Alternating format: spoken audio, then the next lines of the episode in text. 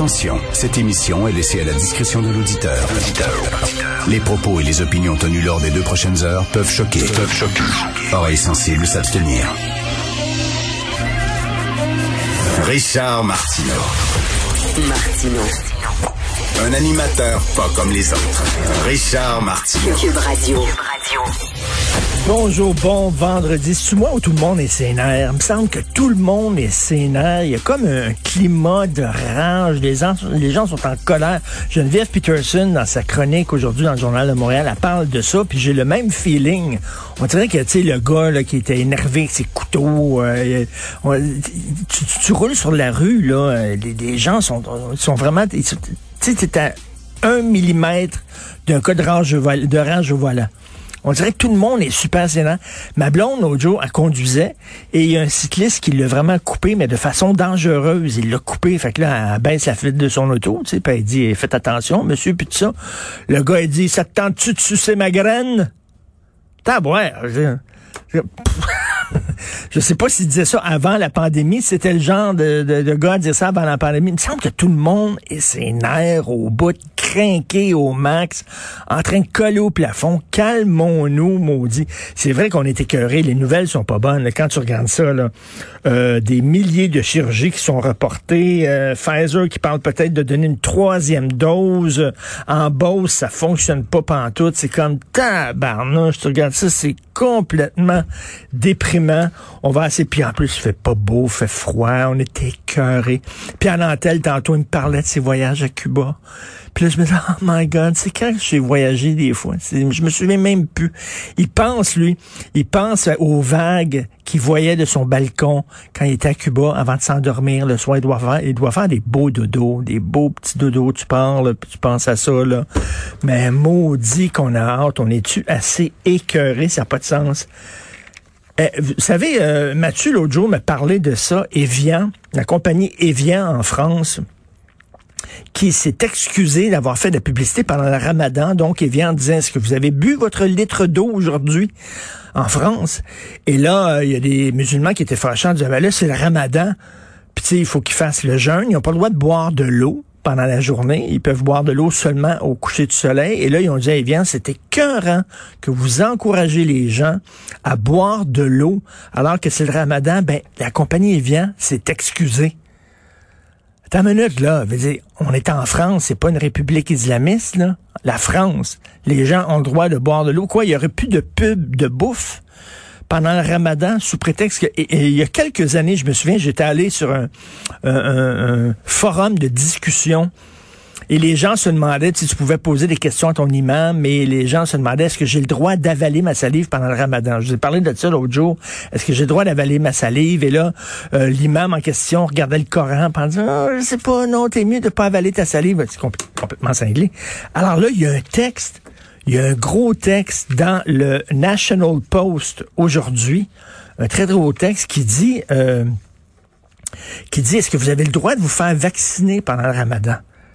Et là, un énorme texte, là, bien sérieux. Et là, il y a des experts de la religion musulmane qui disent, oui, oui, je pense qu'on a regardé le Coran, puis tu as le droit de te faire vacciner parce que tu pas le droit de, de, de, de, prendre la, la nourriture, n'a pas le droit de toucher le fond de ta gorge. OK? Il n'y a rien qui doit rentrer dans ton estomac. Mais étant donné que le vaccin, c'est vraiment sous-cutané, puis tout ça, ça passe directement dans ton sang, ça ne passe pas par l'estomac, donc tu as le droit.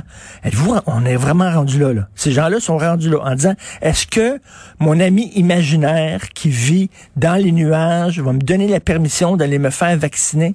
Mais là, ça dépend. Est-ce que ça passe par ton œsophage? Est-ce que le vaccin va passer par ton estomac? S'il passe par ton estomac, pas le droit, faut que le coup. Écoute, c'est vraiment n'importe quoi, là. C'est, du délire. Il y, a- des gens, là, y a dans toutes les religions, tu as des crinqués, là. Mais ça, c'est vraiment très, très, très crinqué. Il y a un texte aujourd'hui dans la page 11 du Journal à Montréal. Vous avez probablement vu ça. Une femme, sa voiture qui était détruite par un chauffeur en cavale à Sorel. Alors, une mère de famille de Sorel-Tracy impliquée dans le, un spectaculaire accident, un, fuyard. Le gars, il était euh, poursuivi par la police. Il roulait à 150 km heure. Heureusement, euh, elle, bon, elle n'était pas avec ses enfants dans l'auto. Heureusement, en tout il a foncé dans son champ. L'auto, c'était écœurant. Vraiment, l'auto est complètement sur une perte totale. Et vous savez que ce gars-là, va être indemnisé par la SAC. C'est comme c'est complètement fou là. Alors si tu fais un vol de banque, tu sors, tu rentres dans ton char, tu es poursuivi par la police, tu roules à 200 km euh, à l'heure sur la route, tu perds le contrôle et tu rentres dans un poteau et tu te blesses, tu vas être indemnisé par la SAC parce que c'est considéré comme un accident d'automobile. Allô, il y a quelque chose qui m'a... Rappelez-vous, c'est Marc Bellemare euh, qui euh, a fait de la politique. Lui, est devenu ministre de la Justice sous Jean Charest parce que c'est ça qu'il voulait régler, entre autres. Il trouvait que la SAC était complètement débile. C'était n'importe quoi, là. Et il voulait, entre autres, régler ça. Puis finalement, Jean Charest, il a bien vu que Jean Charest, ça ne l'intéressait pas. Donc, il a démissionné, M. Bellemare entre autres pour ça. Mais ça n'a pas de sens, là.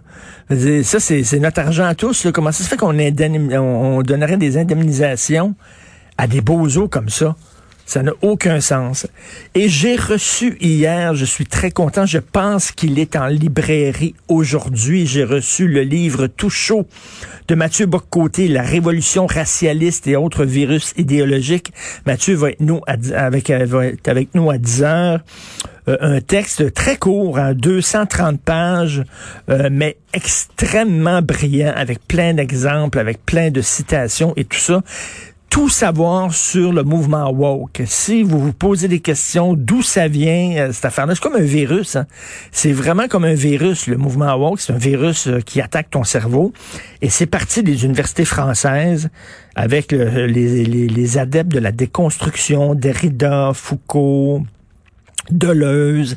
Et là, ces gens-là ont été très, très, très populaires dans les universités aux États-Unis. Ils ont à peu près tous euh, enseigné dans les, campus en Californie. Et là, ça a germé. On commencé à contaminer des gens. Puis là, il y a eu une dizaine de gens qui tripaient là-dessus. Puis après ça, une vingtaine, une trentaine. Et là, c'est devenu le mouvement que l'on connaît.